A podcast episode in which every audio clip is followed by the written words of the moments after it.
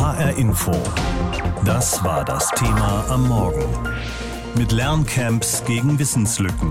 Wie sinnvoll sind Sommerschulen? Wissenslücken, Lerndefizite, fiese Wörter sind das aus der Corona-Zeit. Was ist also besser? Chillen oder lernen?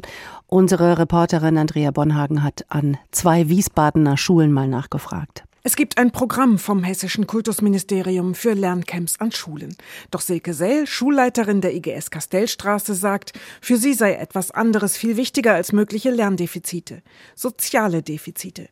Die Schülerinnen und Schüler sollen deshalb ungestört Ferien machen. Das, was eigentlich viel mehr zu kurz gekommen ist als das Lernen, ist das soziale Miteinander. Und das ganze Lernen basiert auch auf diesem sozialen Miteinander. Für das Lernen ist auch wichtig, dass sie aufnahmefähig sind. Und das ist das, was ich bei den Schülern merke. Sie fühlen sich müde. Sich bewegen, sich sehen ohne Maske, das sei jetzt wichtig. Sell sagt, Corona sei eine schwere Krise für die Kinder und Jugendlichen gewesen. Es war im Endeffekt fast anderthalb Jahre Ausnahmezustand. Von heute auf morgen hatte sich die Welt gedreht.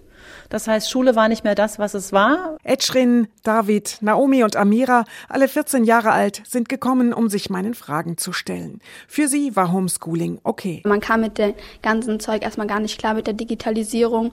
Nachhinein hat es dann geklappt. Nicht alles, was wir gelernt hätten normalerweise, ist jetzt im Unterrichtsstoff enthalten gewesen. Aber zumindest für mich bin ich zufrieden mit dem Teil, den ich gelernt habe. In Mathe, da hätte ich die Hilfe von einem Lehrer gebraucht. Es war schon hart manchmal, aber trotzdem ging alles gut. Also ich habe mich auch sehr verbessert. Sie freuen sich jetzt auf ungestörte Ferien. Ich werde mit meiner Schwester verschiedene Städte besuchen, wie beispielsweise Frankfurt oder Berlin. Wahrscheinlich fahre ich zu meinen Großeltern, also die wohnen in Norddeutschland, in der Nähe von Hamburg. Es wird einfach mal ein bisschen Freiheit sein, Zeit sich zu erholen von dem Druck, den du halt einfach hattest im Homeschooling. Ich werde mit meiner Familie in den Urlaub fliegen bisschen chillen, bisschen entspannen, bisschen erholen. Die meisten Wiesbadener Schulen, fast 90 Prozent, bieten nach Angaben des staatlichen Schulamts keine Lerncamps an. Christoph Kost von der Werner von Siemens Realschule in Wiesbaden schon. Er hat gute Erfahrungen mit Lerncamps gemacht in den letzten Sommerferien und auch in den Osterferien. Die Schüler, die da teilgenommen haben, haben in den zentralen Abschlussprüfungen teilweise sehr gut abgeschnitten. Und die Schüler, die jetzt aus jüngeren Jahrgangsstufen waren, haben sich meistens im Lauf des Schuljahres verbessert. Mathelehrer Kost bietet ab dem 9. August drei Wochen lang jeden Tag ein anderes Thema an. Prozentrechnen, Geometrie, Gleichungen. Wer will, kann sich einzelne Tage herauspicken. Paula und Caroline haben in den Osterferien digital teilgenommen und fanden das gut und hilfreich. Wir haben nochmal auch so Sachen aus der fünften Klasse gemacht, die jetzt nicht mehr so aktuell waren und die auch wichtig waren für die Prüfung. Und das hat mir sehr gut getan. Gerade durch Corona, also man hat vieles vergessen. Und man hat auf jeden Fall durch das Ostercamp sehr viel wieder aufgeholt und gelernt. War cool. Christoph Kost hat zum Beispiel einen Studenten und einen Pensionär mit ins Boot geholt. Es gibt Mathe, Englisch und Deutsch beim Lerncamp. Versetzungsgefährdete werden besonders angesprochen. Kost opfert dafür die Hälfte seiner Ferien. Ich sehe das jetzt nicht als Belastung, ich sehe das eher als, äh, sage ich mal, schöne und interessante Aufgabe. Er tue das aus Leidenschaft. Das letzte Schuljahr, da sind sich alle einig, war eines, das einer Achterbahnfahrt glich. Mühsam ging es nach oben, um dann steil nach unten zu rauschen, von Präsenz in den Distanzunterricht und das immer hin und her. Für alle war das eine echte Herausforderung. Und leider ist es auch so, dass manche Schülerinnen und Schüler so wirklich auf der Strecke geblieben sind. In vielen Bundesländern gibt es deswegen jetzt in den Ferien so eine Art Sommerschule. In Hessen heißen sie Lerncamps. Benjamin Faut leitet die Abteilung für empirische Bildungsforschung am Institut für Bildungsanalysen in Stuttgart. Und ich habe ihn gefragt, hat man denn eigentlich schon einen verlässlichen Überblick, wie groß die Lernrückstände sind? Also ehrlicherweise muss man sagen, dass wir es immer noch nicht genau wissen, einfach weil noch die Daten fehlen, die da wirklich genaue Aussagen darüber erlauben würden. Was wir mittlerweile haben, sind Daten aus der ersten Welle, die ja auch mit Schulschließungen einherging. Da sind insgesamt schon Lernrückstände sichtbar in den Daten.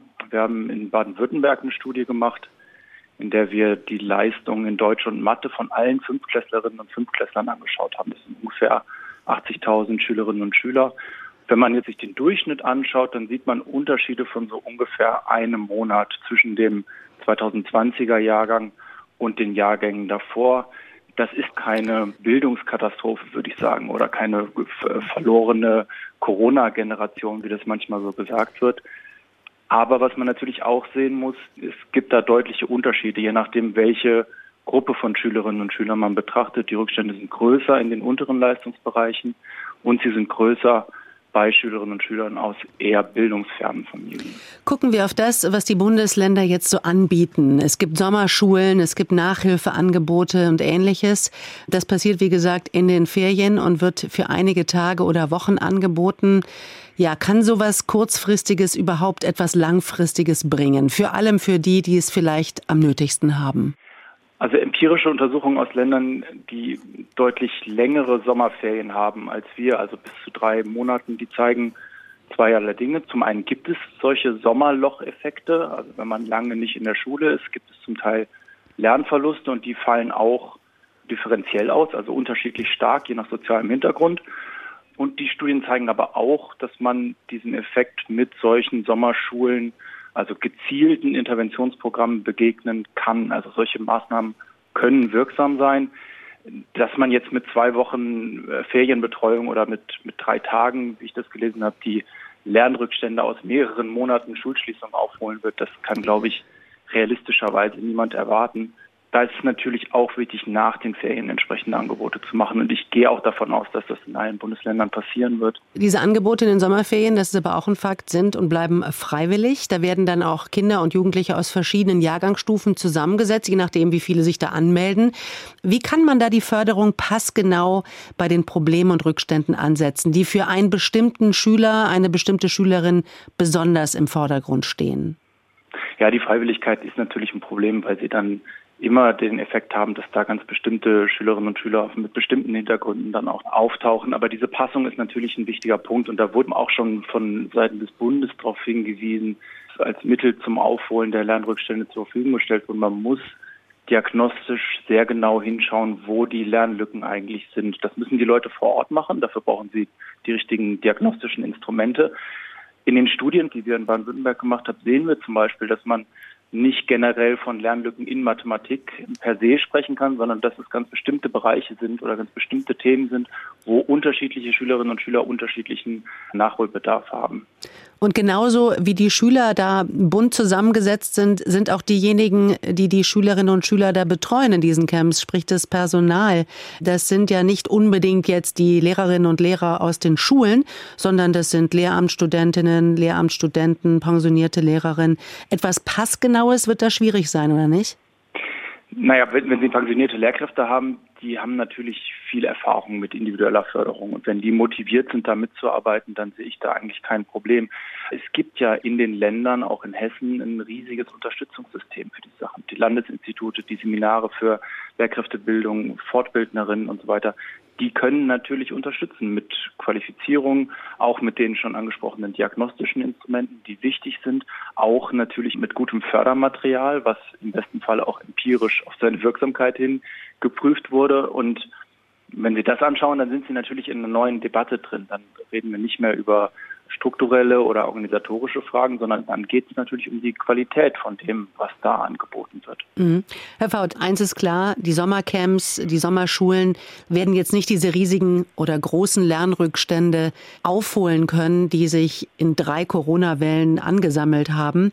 Was heißt das fürs kommende Schuljahr? Da muss es ja weitere Angebote geben, um eben diese aufgestauten Wissenslücken auszugleichen. Wird das denn in einem normalen Regelschulbetrieb überhaupt möglich sein? Ich gehe davon aus, dass es weitere Angebote geben wird. Man muss aber ja auch sehen, die Menschen, die da tätig sind in den Schulen, die Lehrerinnen und Lehrer, das sind ja alles Expertinnen und Experten für individuelle Förderung, für den Umgang mit unterschiedlichen Lernständen. Und das ist ja genau das, mit dem die jetzt zu tun haben werden. Das ist aber auch das, mit dem die ohnehin tagtäglich konfrontiert sind. Wenn die jetzt noch zusätzlich Unterstützung kriegen, zum Beispiel personelle Ressourcen, dann glaube ich, ist in den Schulen schon einiges möglich, auch an kreativen Lösungen, die man in kleineren Lerngruppen machen kann, die vielleicht flexibel auch zusammengesetzt werden, wo man in kleineren Gruppen ganz bestimmte Probleme nochmal bearbeiten kann. Also wenn das in die Länge und in die Strecke gebracht wird, dann wäre ich da schon optimistisch, dass die Schulen damit auch umgehen können. Ja, es gibt Lernrückstände wegen Corona, Wissenslücken, an die muss man ran. Und was ist eben zu tun? Sogenannte Lerncamps sollen das ein bisschen regeln. Ich denke mal, der Name soll auch ein bisschen darüber wegtäuschen, dass man eben doch in den Ferien die Schulbank drücken müsste, wenn auch freiwillig. Birgitta Söhling. Das Corona-Schuljahr geht zu Ende. Das nächste soll ganz im Zeichen des Aufholens stehen, soll Kinder und Jugendliche zurück in die Spur bringen. Das hat Kultusminister Alexander Lorz schon im Mai angekündigt. 60 60 Millionen Euro kostet das Programm Löwenstark für den Bildungskick.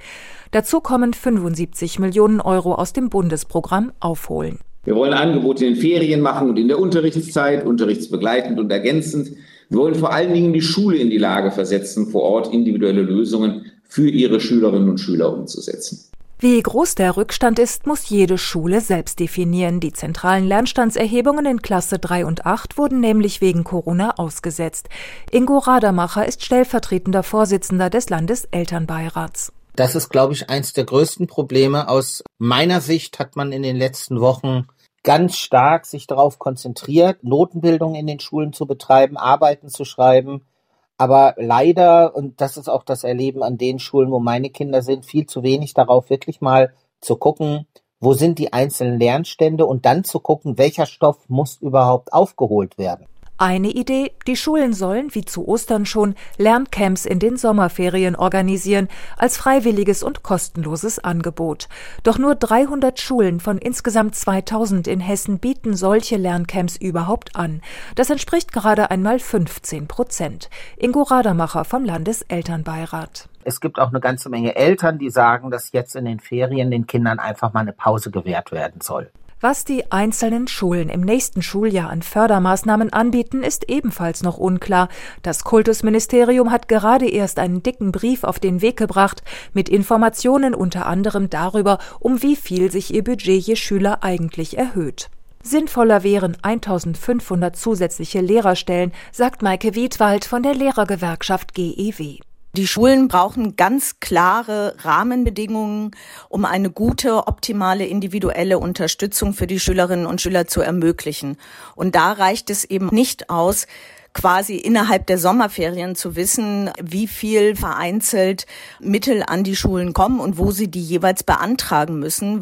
Bildungsexperten schätzen, dass ein Viertel aller Kinder Nachholbedarf haben, vor allem aus sozial schwachen Milieus. Die erreicht man am besten innerhalb der Schule, so Maike Wiedwald, mit kleinen Lerngruppen, eine alte Forderung der GEW jetzt sozusagen in der Pandemie wurde es umgesetzt. Und äh, ich habe wirklich noch nicht einen einzigen negativen Bericht über die Arbeit in diesen Lerngruppen gehört, sondern nur ganz, ganz viel Positives. Und es zeigt, wie richtig diese Forderung schon immer war. Und es macht auch deutlich, wie dringend diese umgesetzt werden müsste. Dem dreifachen Vater Ingo Radermacher macht vor allem Sorge, dass die Kultusminister ganz auf Regelbetrieb nach den Sommerferien setzen und keinen Plan B für den Fall haben, dass die Delta-Variante allen schönen Förderprogrammen einen Strich durch die Rechnung macht. Morgen in einer Woche war es das mit dem Schuljahr in Hessen. Sechs Wochen Sommerferien stehen an. Aber vielleicht muss ja der eine oder die andere noch ein bisschen die Schulbank drücken. Es gibt keinen Zweifel, das letzte Schuljahr war eines der ungewöhnlichsten, nervenaufreibendsten und wahrscheinlich auch frustrierendsten, die es jemals gab. Corona ist schuld. Rein ins Homeschooling, zurück in den Präsenzunterricht und wieder zurück. Und das alles oft recht unplanbar. Da ging natürlich auch viel Lernstoff flöten. Und der soll wenigstens zum Teil nachgeholt werden. In den letzten zwei Ferienwochen zum Beispiel in sogenannten Lerncamps. Darüber habe ich mit Matthias Döbel gesprochen. Er ist der Vorsitzende des Interessenverbandes der hessischen Schulleitung und ich wollte von ihm wissen, diese Lerncamps sind jetzt keine Pflichtveranstaltung, ein rein freiwilliges Angebot. In den letzten Wochen hat man geguckt, wie denn so die Rückmeldungen sind. Besteht denn Interesse bei den Eltern und Jugendlichen in Hessen? Frau Schmick, das kann ich mit einem klaren Ja beantworten. Und wenn wir uns die Zahlen der zurückliegenden Osterferien anschauen, da haben also rund 10.000 hessische Schülerinnen und Schüler an diesen Camps teilgenommen, dann ist das ein klares Ja. Dennoch müssen wir leider feststellen, dass nicht alle Familien, äh, denen wir das Lerncamp empfehlen, dieses Angebot in den Sommerferien dann auch tatsächlich wahrnehmen werden. Warum ist das so? Was glauben Sie sind die Gründe, dass einige sagen, nee, machen wir nicht? Also wenn ich da äh, jetzt nachfrage, dann ist es sicherlich der Grund, parallel im Urlaub zu sein, der plausibelste. Dennoch haben wir natürlich auch die Situation, dass Lernrückstände geleugnet werden oder dass man den Bedarf nicht als so dringlich empfindet, wie das der Klassenlehrer oder die Schule sieht. Also von daher gibt es da manchmal sehr unterschiedliche Blickweisen. Bei den letzten Sommerschulen oder Feriencamps, da gab es auch mal den Vorwurf, dass die Schülerinnen und Schüler, die es besonders nötig hätten, gar nicht erreicht würden. Hat man das jetzt irgendwie versucht in den Griff zu kriegen? Das ist natürlich jetzt wirklich das Kernproblem und wir erreichen äh, mit unserem Angebot äh, durch das Thema der Freiwilligkeit natürlich nicht alle Schülerinnen und Schüler, für die wir die Förderung vorgesehen haben. Dennoch können wir sagen, dass wir aus den letzten Lerncamps äh, des letzten Jahres Konsequenzen gezogen haben und natürlich äh, beispielsweise die Lehrkräfte mit allem Familien im Vorfeld zum Teil mehrfache persönliche Gespräche haben führen lassen, in dem die Dringlichkeit der Teilnahme noch einmal verdeutlicht wird. Ein weiterer Punkt ist sicherlich, dass die Camps perspektivisch auch noch nicht so schnell auslaufen werden. Und äh, auch da sind wir in der Diskussion, dass wir diese dann perspektivisch als eine verpflichtende Teilnahme auch in den Förderplänen der Kinder aufnehmen werden. Und diese werden turnusmäßig fortgeschrieben, mit den Eltern besprochen und dann von allen Beteiligten unterzeichnet. Und dann wird es natürlich ein bisschen schwerer fallen, wenn man dann sagt, naja, ich habe es unterzeichnet, aber ich schicke mein Kind dann doch nicht hin. Aber wie gesagt, die Freiwilligkeit steht über allem. Das ist auch in diesem Jahr so. Aber das ist ja schon spannend, Herr Dübel, was Sie sagen, dass diese Freiwilligkeit zwar jetzt noch über allem steht, aber eine Verpflichtung, ja, die könnte kommen, wenn uns Corona noch ein Weichen im Griff hat und wenn das so weitergeht, auch mit dem Wechsel von Distanz- und Präsenzunterricht und eben auch Lernrückständen, die so nicht wieder einzufahren sind. Kann es tatsächlich sein, dass sich die Schülerinnen und Schüler in Hessen schon mal daran gewöhnen, dass sie die letzten zwei Wochen bitte zu Hause bleiben bzw. in Lerncamps gehen?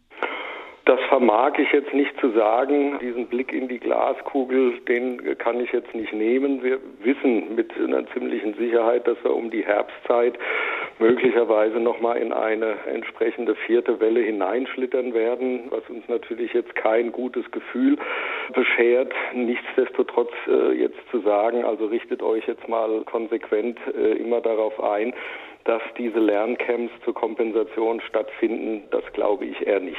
Lassen Sie uns mal darüber reden, was da genau passiert und von wem eigentlich. Wer unterrichtet denn die Kinder und Jugendlichen? Wer organisiert das? Na, in der Regel organisiert das in den kleinen Schulen die Schulleiterin oder der Schulleiter und in den größeren Systemen Personen auch aus der erweiterten Schulleitung. Und Ihre Frage bezüglich wer unterrichtet denn da, äh, da können wir im Grunde genommen drei Personengruppen ausmachen. Also das sind äh, die Lehrkräfte aus dem Stammpersonal. Der zweite Personenbereich, das sind die Lehrkräfte, die einen Vertretungsvertrag an der Schule hatten, der beispielsweise jetzt vor den Ferien ausgelaufen ist. Und dann natürlich die studentischen Lehrkräfte. Und der Gesetzgeber hat da auch äh, gewisse Spielräume, dass man möglicherweise Weise für besondere Fächer, ich nehme jetzt mal Französisch, dass man da vielleicht auch alternative Einsatzmöglichkeiten von Muttersprachlern oder so auch ermöglicht. Mhm. Funktioniert das denn in Hessen flächendeckend? Also ich könnte mir vorstellen, in der Nähe von Unistädten ist es wahrscheinlich nicht so ein großes Problem, auch studentische Hilfskräfte zu organisieren. Wie sieht das denn so im ländlichen Raum aus? Das sehen Sie richtig. Also in den Universitätsstädten wie Frankfurt, Marburg, Kassel, Darmstadt ist es sicherlich ein wenig leichter. Dennoch, und das äh, haben wir eigentlich sehr positiv wahrgenommen, haben die staatlichen Schulämter Hessens seit dem vergangenen Jahr sehr gezielt Personengruppen und Poolkräfte ermittelt, die die Schulen nun aktuell abrufen können. Aber Sie haben recht, also in manchen ländlichen Regionen, das sind auch die Rückmeldungen jetzt an mich äh, als Hessen-Vorsitzender, kann das natürlich deutlich schwieriger werden. Herr Döbel, wenn uns jetzt Eltern zuhören und sagen, was, ich wusste von gar nichts von Lerncamps, von unserer Schule habe ich kein Angebot bekommen in den Ferien für mein Kind, an wen können die sich wenden? Die Eltern können äh, jederzeit sich an das staatliche Schulamt wenden oder äh, jetzt auch dann direkt an die Schule. Möglicherweise ist da auch irgendetwas durchgegangen an Informationen, also an Schule oder die staatlichen Schulämter wenden. Sommerschulen, Lerncamps, wie immer man es nennt. In Hessen setzt man also unter anderem auf freiwilliges Schulbankdrücken in den letzten zwei Wochen der Sommerferien. Generell ist das Programm Löwenstark die adäquate Antwort der Landesregierung auf Unterrichtsausfälle und Unwägbarkeiten in den Schulen wegen der Pandemie. HR Info. Meinung. Von Andreas Meyer-Feist. Löwenstark sein, sich herantrauen an Herausforderungen. Welches Kind möchte sich nicht manchmal wie ein Löwe fühlen? Und fühlt sich dann doch wie der Hase aus dem Märchen. Der Hase rennt so schnell er kann, aber der Igel ist schon da. Die Corona-Maßnahmen sitzen wie tiefe Stacheln im Schulleben, vor allem im Leben der distanzbeschulten Kinder. Jetzt gibt es ein Wettrennen um kreative Ideen für den Sommer. Der Nachholbedarf beim Lernstoff ist groß. Viele brauchen sozialpädagogische Unterstützung. Deshalb ist es gut, dass es das Förderprogramm namens Löwenstark gibt. Schon der Name verbindet Motivation und Anspruch. Ob es hinterher nur heißt, gut gebrüllt Löwe oder ob mehr dabei rauskommt, vielleicht sogar die Idee für die neue Schule, entscheiden nicht nur Politiker, sondern alle, die mitmachen. Es ist eine Chance. Ideengeber werden gebraucht, auch von außerhalb.